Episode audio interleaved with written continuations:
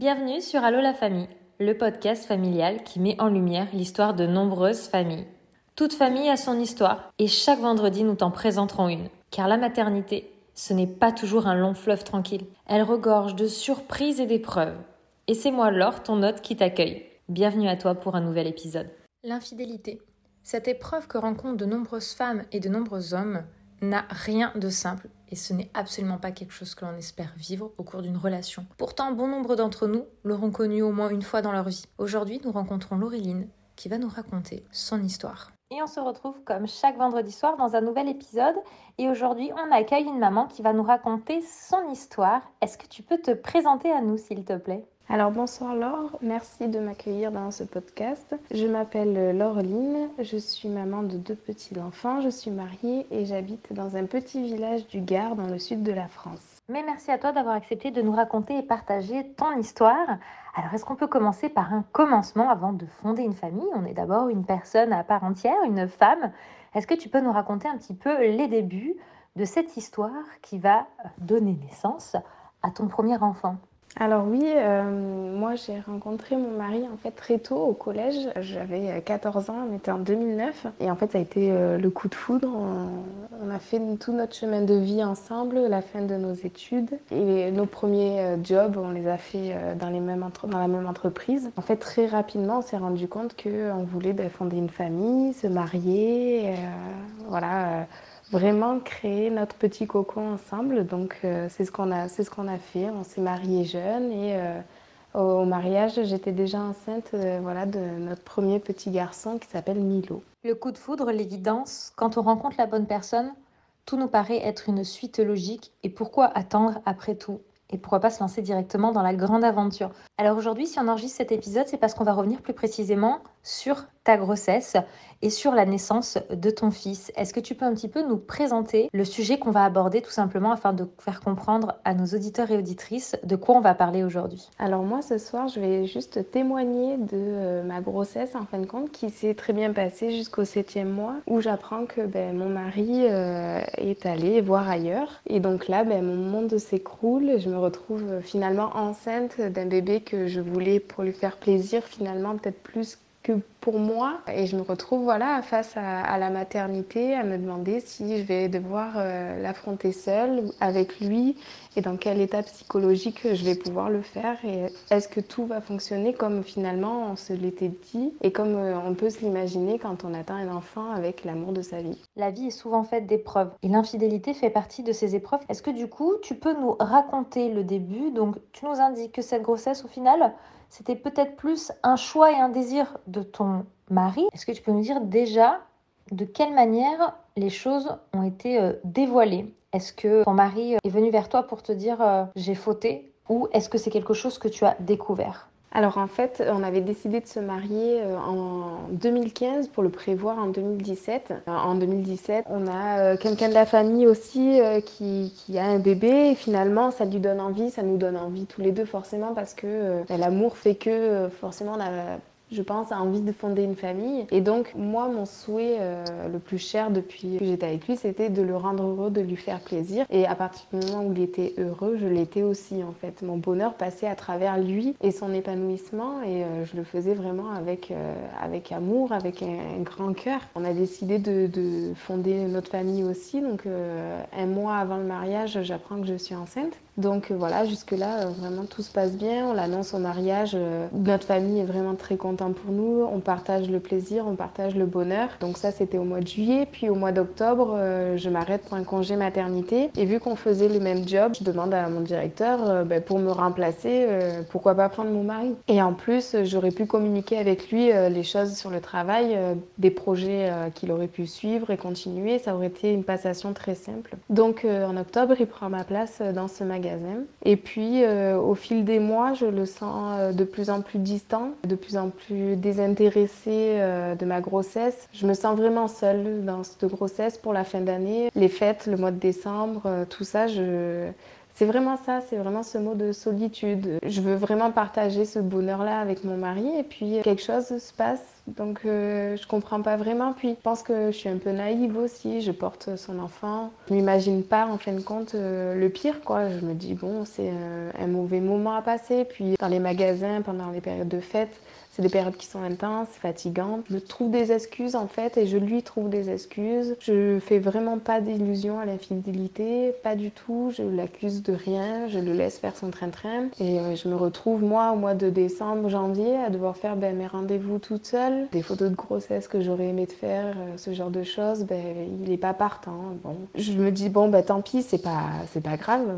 Chacun vit euh, la grossesse à sa manière. Peut-être que finalement il a peut-être un peu peur. Bon, voilà, c'est pas grave. Et puis euh, le 26 janvier 2018, c'est notre anniversaire euh, de couple. On a 8 ans de couple, je crois, il me semble. Et puis il oublie, c'était vraiment pas son genre. Là, je commence vraiment à pas être contente, quoi. Manque d'attention envers moi. Euh. Il y avait quelque chose qui se tramait, mais voilà, comme je l'ai dit précédemment, j'étais naïve, j'étais dans, dans, dans, cette euphorie de ma grossesse. Et puis en plus de ça, mon bébé était un bébé en siège, donc j'avais aussi cette difficulté-là, en fait, à affronter à la maternité, vu que c'était un premier enfant, on est face à quelque chose qu'on ne connaît pas. Voilà, j'étais préoccupée par ça. Et en fait, le 29 euh, janvier, euh, il faisait couper, comme on dit, donc il travaillait le matin, il rentrait manger, puis il repartait sur les coups de 16 h Donc entre midi et 16 h euh, ça allait, puis finalement il part travailler. Et moi, ma maman et ma sœur devaient venir me chercher donc chez moi pour qu'on aille promener, prendre l'air entre filles. Il part en voiture, puis il revient. Ma maman derrière revient, enfin arrive en même temps.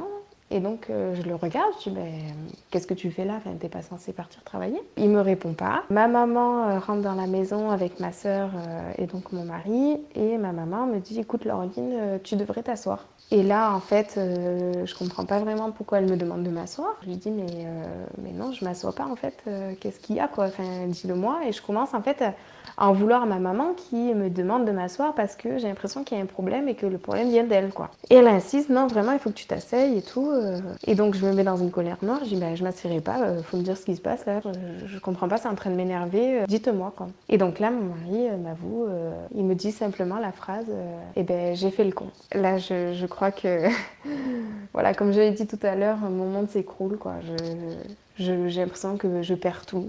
Je passe par euh, différentes phases, donc euh, je, ne comprends pas au début, je dis mais explique-moi un peu mieux, puis après euh, je demande des détails, je me mets à pleurer, je me mets en colère, euh, ma sœur qui est à côté de moi qui en pleure, ma mère qui essaye tant bien que mal euh, de gérer la situation, mais je pense qu'elle a subissé autant que moi. Voilà, euh, ça a été vraiment un moment très difficile. C'est lui qui me l'a avoué, donc ben, il a fait quand même preuve de courage parce que je pense que c'est quand même très difficile d'annoncer ça. Et en fin de compte, c'est simplement que le compagnon de la personne avec qui il a commis cette infidélité l'a su et a commencé à mettre le bazar euh, sur le lieu de travail. Et il avait peur donc que je la prenne par quelqu'un d'autre, donc il a pris son courage à deux mains, il a préféré me le dire de vive voix et de l'assumer finalement euh, comme ça. Tu me parles du fait que tu lui trouvais euh, des excuses par rapport à son comportement, le travail, plein d'autres choses, toi tes soucis déjà avec le bébé en siège. Et en fait je pense que c'est une façon de se protéger qu'on a psychologiquement de faire ça. Peut-être on sent les choses et qu'on sent que ça va être trop dur à encaisser ou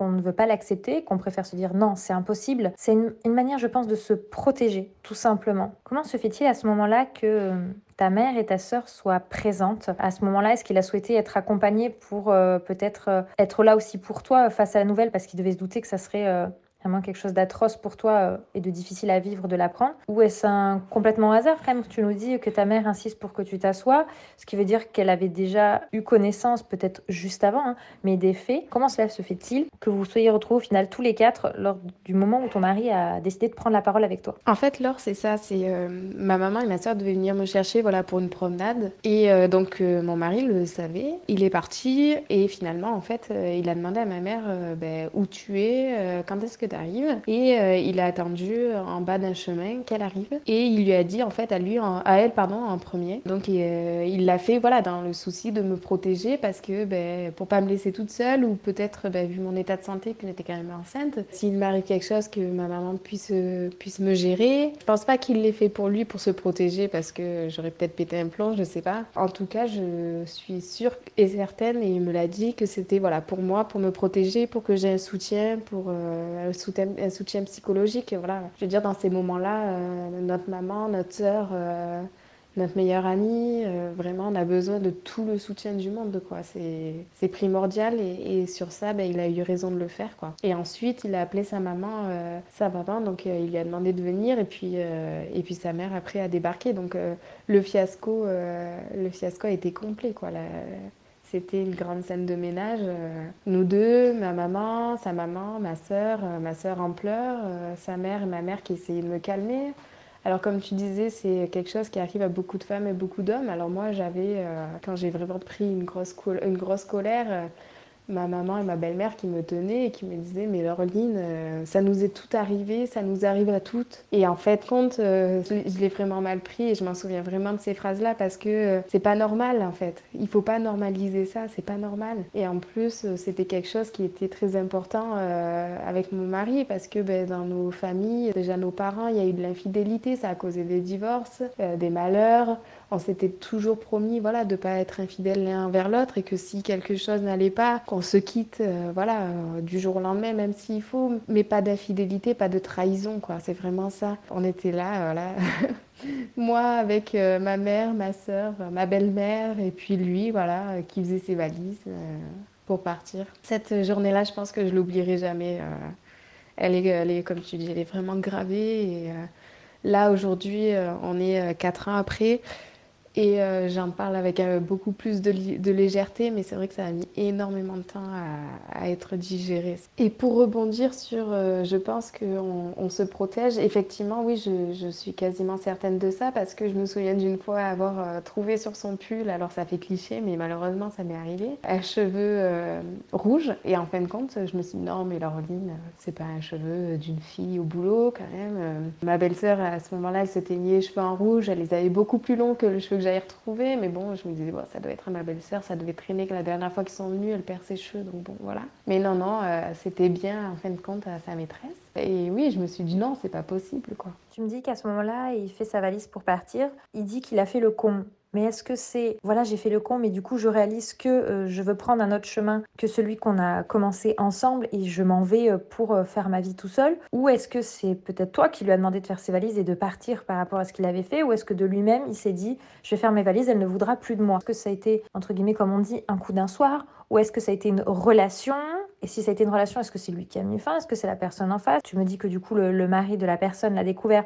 Est-ce que du coup, euh, c'est lui qui l'a découvert et qui ont fait que bah, les choses ont été sues au grand jour et qui du coup ils ont dû faire face à la situation. Tu vois, le, contexte, la situation change un petit peu comment nous en tant que personne en face, on voit les choses. Et par nous, j'entends toi, tu vois, quand tu te retrouves en tant que femme ou en tant qu'homme qui a subi cette infidélité, le contexte va jouer sur beaucoup de choses. Est-ce que toi tu saurais et tu voudrais peut-être nous expliquer un petit peu le contexte? Et à ce moment-là, la raison du fait qu'il fait les valises alors en fait, je me souviens que c'était euh, au mois de novembre, il semble. Il était rentré du magasin avec une énorme valise et il m'avait dit ben, Regarde, je t'ai ramené une valise du boulot, euh, elle était pas chère et tout, donc tu pourras faire ta valise de maternité avec. Et en fin de compte, euh, quand on abordait ce sujet d'infidélité, donc avant tout ça, lui il m'avait dit Je l'accepterai jamais et moi je lui avais dit Je l'accepterai jamais. Je pense qu'on se le dit tous. Donc j'ai pris la valise et je lui ai dit Écoute, la valise de maternité, prends-la, tu fais tes affaires, tu mets tout dedans et tu pars. Parce que moi, ça, ce que tu as fait, je ne l'accepte pas. Et il n'a pas rechigné, il n'a pas cherché à se battre parce que ben, il le savait. Donc euh, finalement, il a fait sa valise et il est parti. En fait, ça a été une relation en fait qui a commencé un peu à s'envenimer euh, au travail. Il y a eu donc euh, une erreur, donc un seul passage à l'acte. Donc là, avec le recul, ben, je me dis ouf.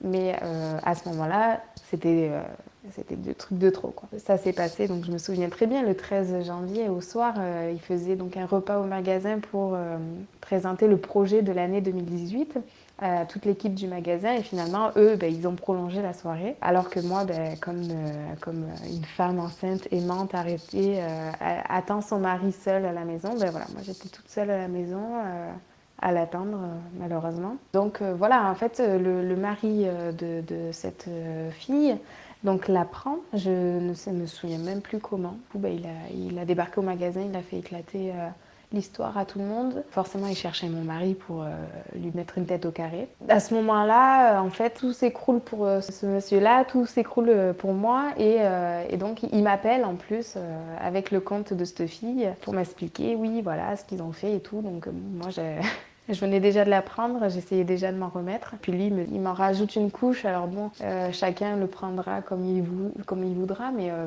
mais moi, en fait, euh, j'ai pas du tout apprécié ça. En fait, cette façon d'envenimer les choses, il avait une colère, il voulait la partager avec moi parce qu'il pensait qu'on partageait la même colère. Donc oui, on partageait effectivement le même malheur en commun, mais chacun le vit différemment. Et c'est vrai que cette personne-là, à terme, j'ai plus voulu le voir, ce monsieur, parce que ben, il voulait vraiment envenimer les choses, il voulait euh, beaucoup me voir, m'avoir comme soutien. Il avait un esprit de vengeance euh, à travers moi. Ça a été euh, très compliqué. Mais voilà, donc mon mari part, il va chez son frère et en fin de compte, de ce qu'il m'a dit, ça aurait peut-être pas continué avec elle parce que ben, c'était pas une fille très très intelligente. En fin de compte, lui, vu qu'il était responsable, elle, elle n'était pas responsable. Donc en fait, elle le voyait comme un cador, quoi. Je veux dire, être avec avec son supérieur, waouh, euh, c'est euh, des étoiles dans les yeux quand il me parle, c'est de l'attention. Euh. et puis lui, voilà quelqu'un qui est un peu euh, simplette, bah, ça lui convenait. Quoi.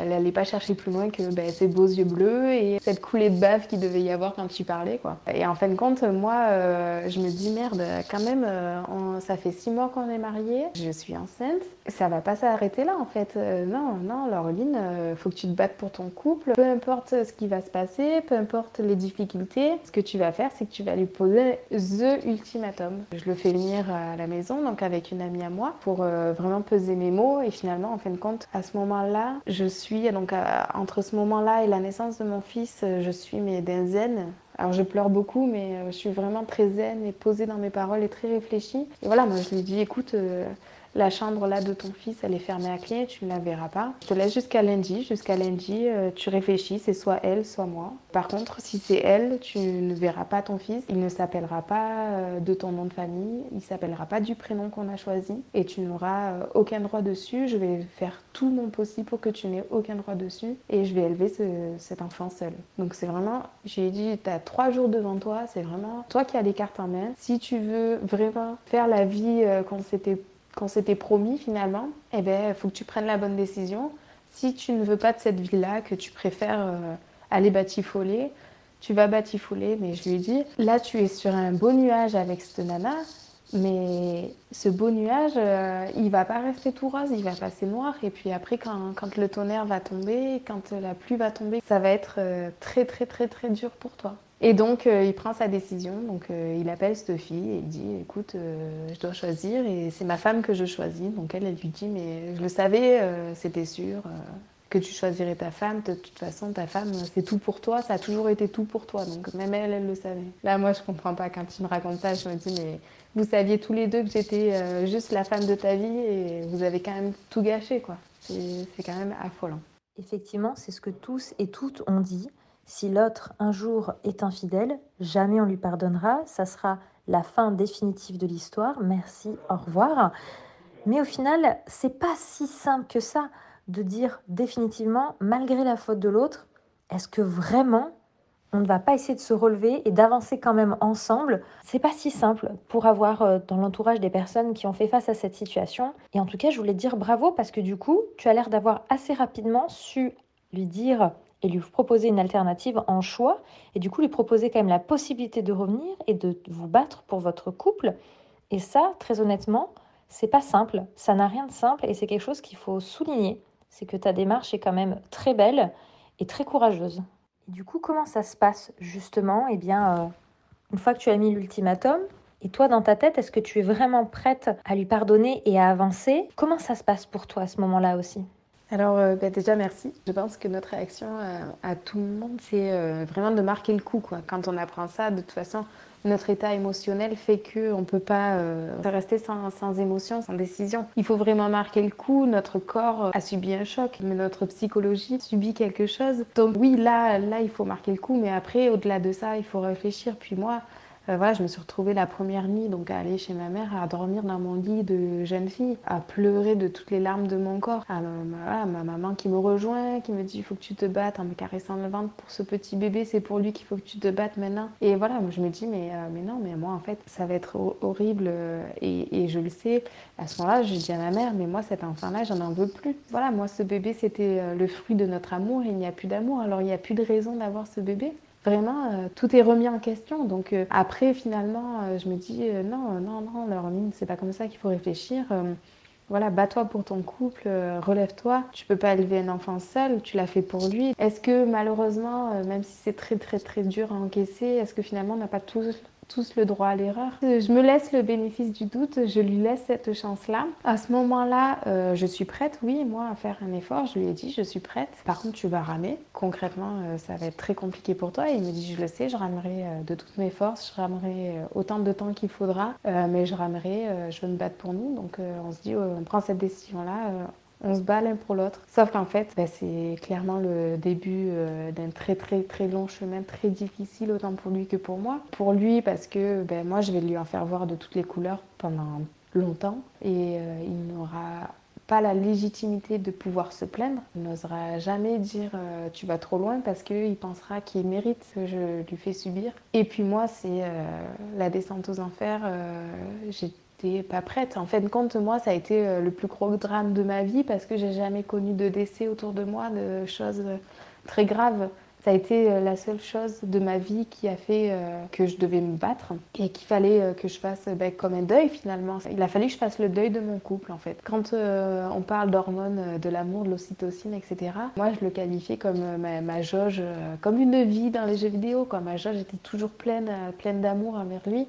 Et là, elle était vraiment au plus bas. Je me sentais euh, vide à l'intérieur, vide euh, de toute émotion, vide d'amour. Euh, je ne me sentais pas capable d'aimer, je ne me sentais pas capable de recevoir l'amour. Je cherchais de l'aide, vraiment, je tendais la perche pour que tout le monde puisse m'aider en fait. J'arrivais pas à recevoir des autres, j'arrivais plus à recevoir, je m'étais complètement vidée, c'est ça, j'étais vraiment morte à l'intérieur finalement. Je, me suis dit je m'en remettrai jamais. Puis on a, on a toutes les idées noires qui vont autour. On se dit ben, je vais lui en faire baver, mais, mais parce que moi j'en bave en fait. Moi à l'intérieur euh, je suis euh, éteinte complètement. Je, je vaux plus rien. On a aussi cette confiance en soi qui disparaît. Voilà, on se retrouve mais euh, six pieds sous terre. Vraiment, je me suis sentie au plus bas de toute ma vie, comme si on m'avait jeté dans un trou et qu'on m'avait dit bah, tiens essaye de remonter. Mais par contre je te noie quoi.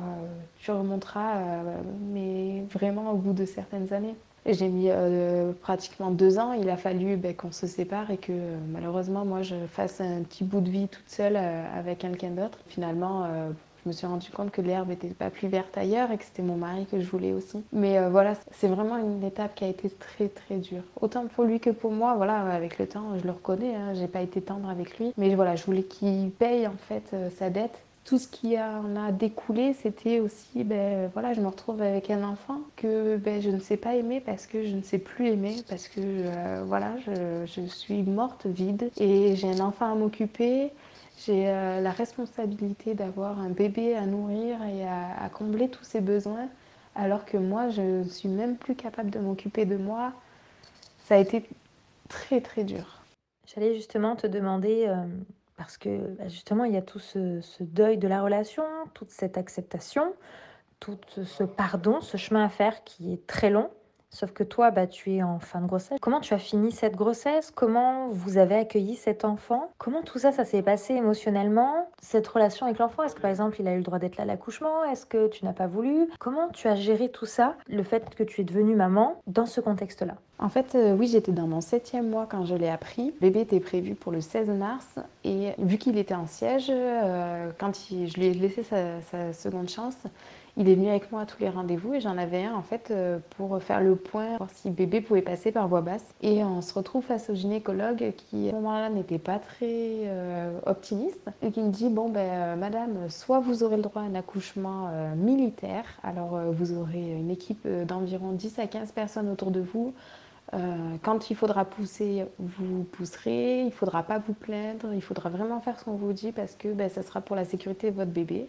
soit on programme une césarienne. Donc moi là, je regarde mon mari et je lui dis mais je suis déjà épuisée de ce, que, je venais de subir en fait. Donc euh, je me voyais vraiment pas subir euh, un accouchement à voix basse comme euh, le gynécologue en face de moi me l'a annoncé quoi. Donc je dis ben non, non, non, moi je vais prendre le choix de la césarienne parce que je me sens incapable psychologiquement d'endurer un accouchement militaire comme vous me dites quoi.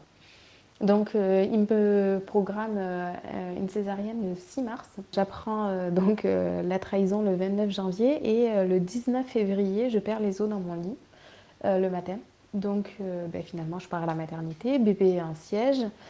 Et euh, donc c'est une césarienne, je leur dis, moi voilà, j'avais une césarienne prévue, donc j'avais totalement la panique qui, m'a, qui, m'a, qui a pris le dessus sur moi.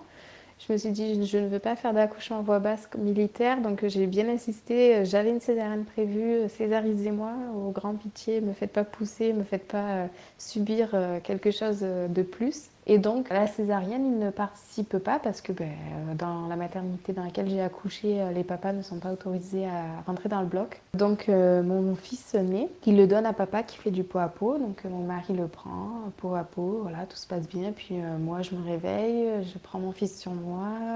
Et là, en fait, lui est devenu papa. Il est devenu mari, papa, il est devenu euh, l'homme euh, qu'il aurait dû être en fait depuis le début. Et euh, moi, je ne pense pas être devenue maman à ce moment-là. On m'a sorti mon bébé de mon ventre, mais c'était pas mon bébé. J'avais vraiment du mal à trouver ma place. J'ai pas arrêté de le dire à mon mari, mais il, nous, il nous a pas laissé le temps de nous retrouver en fin de compte. Ce bébé nous a pas laissé le temps. Je me suis retrouvée avec un bébé que je ne connaissais pas, avec un mari qui m'avait trahi. J'étais avec des inconnus en fait. J'étais pas prête du tout, du tout, du tout à la maternité. Là, je me suis rendu compte que euh, les derniers mois, normalement, où tout se concrétise, où euh, on prépare tout, euh, là, je m'étais pas préparée, j'étais vraiment pas là-dedans du tout. En fin de compte, j'étais pas prête. Et donc, le fait que j'ai une césarienne a, fait que mon mari pouvait rester avec moi toutes les nuits à la maternité. Donc il s'est occupé de bébé toutes les nuits. Et le retour à la maison, ben, ça s'est bien passé pour, pour mon mari, pour mon fils. Ils s'en occupaient euh, très bien, c'était même très beau à voir. Euh, mais euh, voilà, moi, moi je trouvais pas ma place. J'étais en trop. Ils étaient entre eux et moi j'étais en trop. J'avais vraiment cette trahison que j'avais en travers qui me rendait triste. Je devais me soigner moi avant de m'occuper de quelqu'un d'autre. La fin de grossesse, c'est les derniers préparatifs. Il y a tout ce qui est les cours de préparation à naissance, etc. C'est tout ce qui permet vraiment aussi, si on n'a pas encore fait ce cheminement-là dans nos têtes, de réaliser et de se préparer justement à ce rôle de parent qu'on va prendre, surtout quand c'est la première fois, que c'est l'inconnu. Et toi, avec cette annonce euh, que t'as fait ton mari de cette infidélité, en fait, tu n'as pas pu du coup rentrer dans ce processus-là, puisque tu devais déjà avoir un processus de guérison qui prenait euh, le dessus. Et euh, je peux tellement imaginer, comme tu dis, d'être face à deux inconnus, puisque du coup, tu ne t'es pas préparé dans ton rôle de mère. Tu es encore tellement dans ta douleur de trahison avec cet homme en face de toi qui, oui, prenait parfaitement son rôle de père, mais en tant que conjoint, avait, ben, excuse-moi du terme, mais complètement merdé et avait tout foutu en l'air à ce niveau-là. Et toi, il fallait que tu te reconstruises. Clairement, déjà, en plus, le postpartum, émotionnellement, physiquement, la chute d'hormones, tout ça, c'est compliqué. Il y a le baby blues, il y en a même qui font une dépression derrière. Donc, je peux imaginer complètement que dans ton contexte, à toi, dans ton histoire, ça a été une étape très dure. Et comment on avance? Est-ce que peut-être vous avez voulu vous faire accompagner?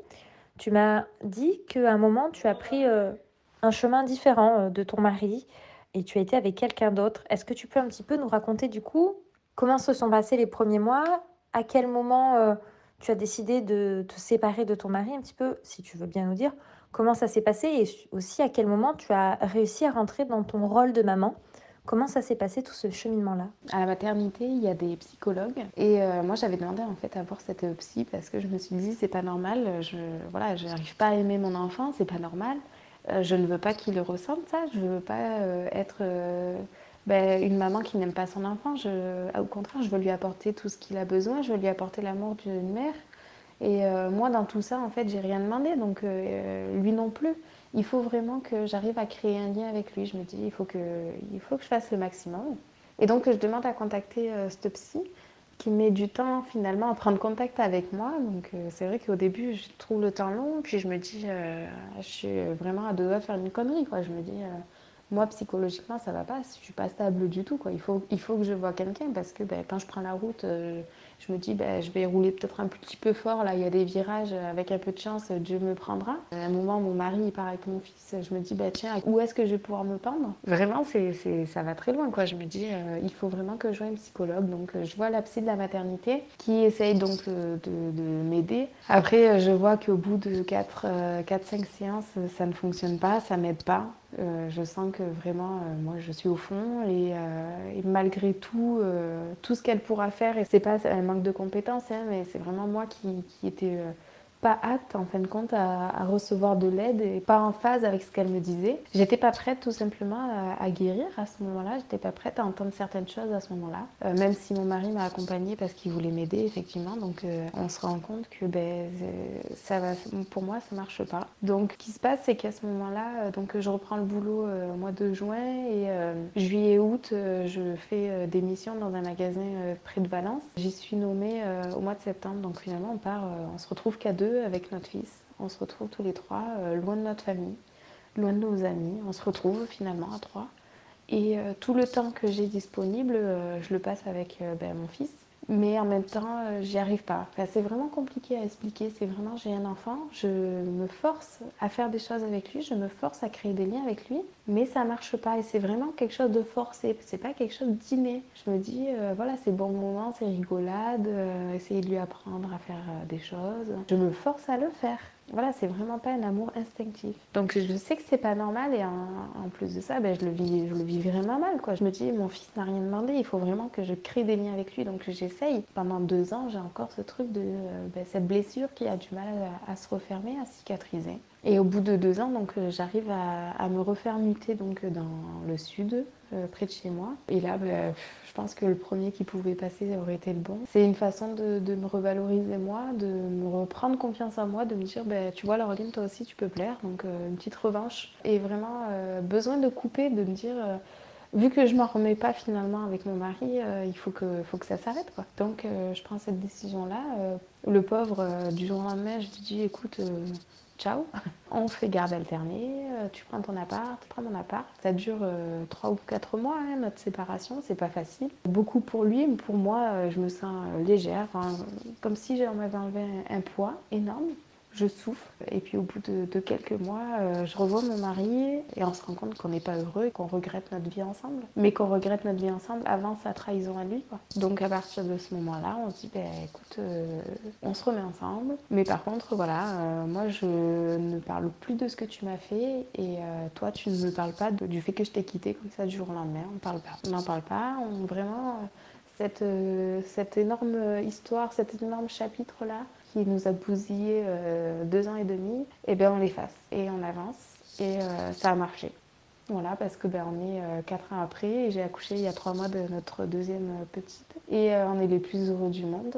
voilà, c'est, on en parle avec légèreté quand on doit en, parler et ça va vraiment beaucoup mieux. Mais c'est vrai que ça a été long, qu'il a fallu une séparation, que l'aide qu'on nous a proposée n'a pas fonctionné. Ça a été un chemin qui a été vraiment très très difficile.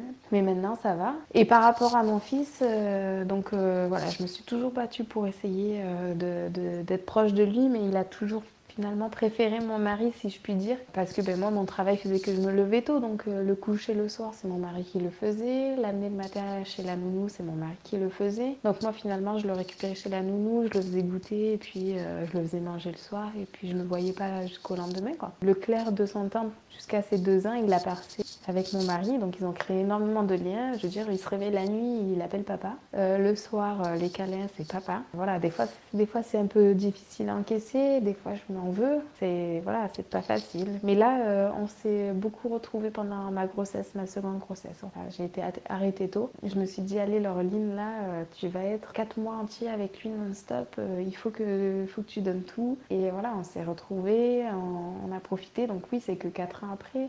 Mais voilà, jusque-là, quand même, je dis pas qu'on n'avait pas de, de, bons liens, de bonnes relations. Enfin, malgré tout, ça reste, voilà, c'est papa. Il est, euh, pour lui, c'est papa, il n'y a pas maman, ça vient en second plan, quoi. Et euh, il a besoin de son papa, ils ont une relation euh, très, très fusionnelle que moi, malheureusement, j'ai pas réussi à créer avec lui, même si je reste sa maman et que lui reste mon fils. Parfois, se séparer permet de se rendre compte qu'au final, en fait, on ne peut pas vivre sans l'autre que c'était une évidence et que même si il y a eu des choses extrêmement difficiles, on ne se voit pas faire autrement que d'être avec l'autre et qu'il faut qu'on recommence et qu'on essaye de refonctionner ensemble. Et dans votre cas, c'est ce qui s'est passé pour le coup. Alors on a un très beau happy end puisque aujourd'hui vous avez un, un deuxième enfant.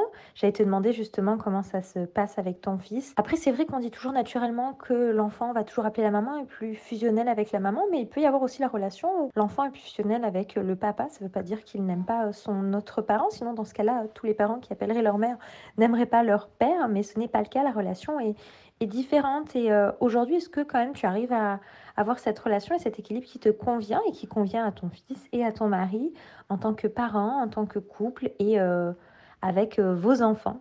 Oui, euh, c'est vraiment un happy end euh, pour le coup. J'espère qu'on euh, va continuer à être heureux jusqu'à la fin de nos jours, comme on s'est promis le jour du mariage. Alors là, ben, moi, en fait, l'arrivée de la deuxième m'a complètement fait découvrir finalement la maternité. L'accouchement voix basse, l'allaitement, le portage. Je, je, découvre vraiment quelque chose qui me plaît et je me dis que j'ai peut-être raté quelque chose avec mon fils, que je n'ai pas voulu allaiter, que je n'ai pas voulu porter. Je me trouvais des excuses.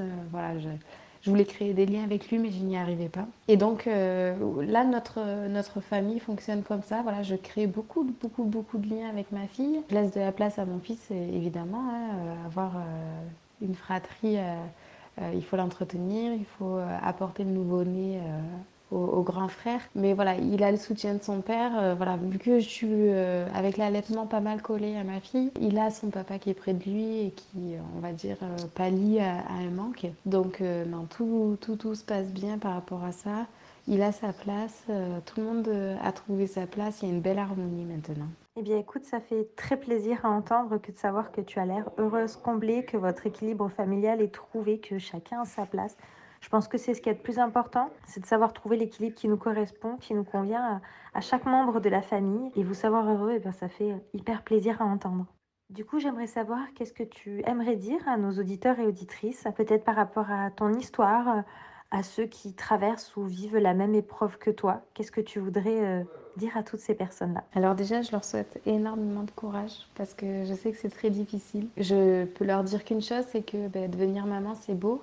Mais euh, quand on n'est pas capable et qu'on le sait euh, de, s'occuper d'un bébé, il faut se faire aider, il faut avoir confiance aux autres. Et nous, il faut prendre le temps pour nous euh, de guérir. Voilà. Tant que nous, on n'est pas prêt psychologiquement, on n'arrivera pas à aimer. Mais il faut pas s'en vouloir, voilà, c'est quelque chose de normal, il faut pas culpabiliser. Chaque chose en son temps. Et voilà, après, quand on guérit, les choses sont beaucoup plus belles. Tout finit par passer. Voilà. Moi, je le croyais pas quand on me disait euh, T'inquiète pas, ça va s'estomper, au bout d'un moment, tu auras plus mal. Je le croyais pas, et bien si, c'est vrai. Voilà, au bout d'un moment, ça fait plus mal, au bout d'un moment, on passe à, euh, travers ça. Et je souhaite énormément de courage à, toutes les personnes qui le vivent et énormément de bonheur pour la suite quand elles auront trouvé, elles ou ils, auront trouvé euh, un moyen de passer outre tout ça. Merci beaucoup pour tes mots. Je pense que le témoignage de ton histoire en aidera beaucoup à se sentir moins seul à traverser cette épreuve qui sera sans doute très difficile pour eux. Merci à toi de nous avoir ouvert ta porte, de nous avoir euh, fait rentrer dans ton intimité et dans ton histoire. Je suis sûre que cet épisode pourra en aider euh, beaucoup. Et puis qui sait, comme j'aime bien le dire, peut-être à bientôt dans un prochain épisode. Eh bien, merci Laure de m'avoir accueilli dans tes podcasts et j'espère vraiment que ça va aider beaucoup de femmes. C'est pour ça que je le fais et beaucoup d'hommes aussi, évidemment. Je pense aux hommes. Voilà, à bientôt.